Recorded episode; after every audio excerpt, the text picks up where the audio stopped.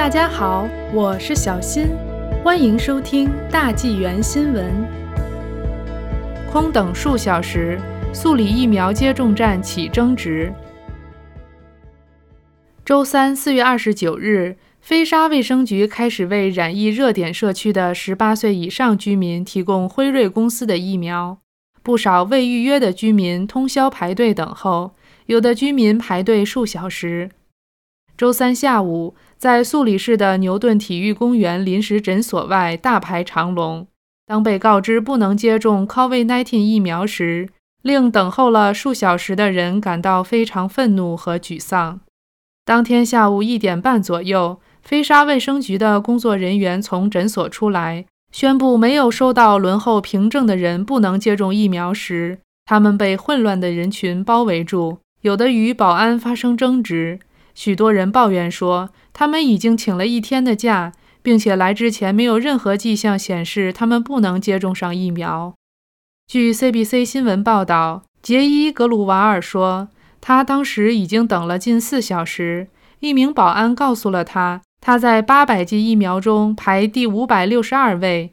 他说：“你们应该一大早就把轮候凭证发给大家，请告诉我们所有的疫苗都去哪里了。”现场的卫生局工作人员拒绝发言，但坚持说他们已告知了排队的人，不能保证所有人都在当天接种，并强调确保成功接种疫苗的唯一方法是提前预约。但许多被拒之门外的人抱怨说，临时诊所缺乏沟通。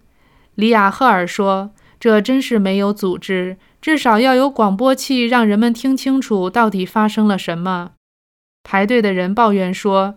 一整天都没有得到诊所明确的信息。尼克莱森说，他来排队是因为他通过小道消息听说二十九岁的人有资格排队接种疫苗。但在排队等候时，莱森还听到了关于年龄限制和有多少人可以接种疫苗的矛盾信息。莱森排了三个小时的队。他说：“我真希望我没有浪费掉我的时间，特别是对于像疫苗这样重要的事情。”有这么多人参与，却没有明确的告知，真是缺乏沟通。卫生厅长迪德安在周三接受记者采访时谈到，人们对本周飞沙卫生局临时诊所服务的管理方式感到担忧。他说，在沟通方面，我们可以做得更好。我承认这一点。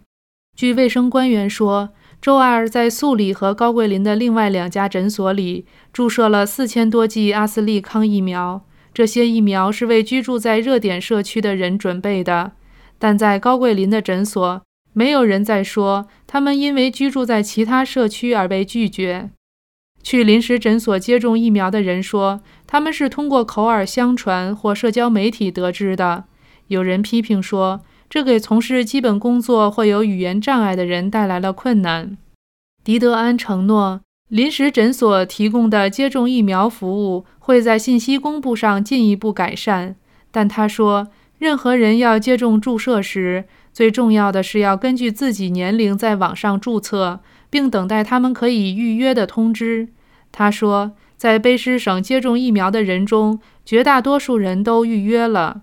从周三四月二十八日午夜开始，所有超过五十八岁的人都有资格预约接种疫苗。其他临时诊所提供阿斯利康疫苗，仅限于三十岁以上的人。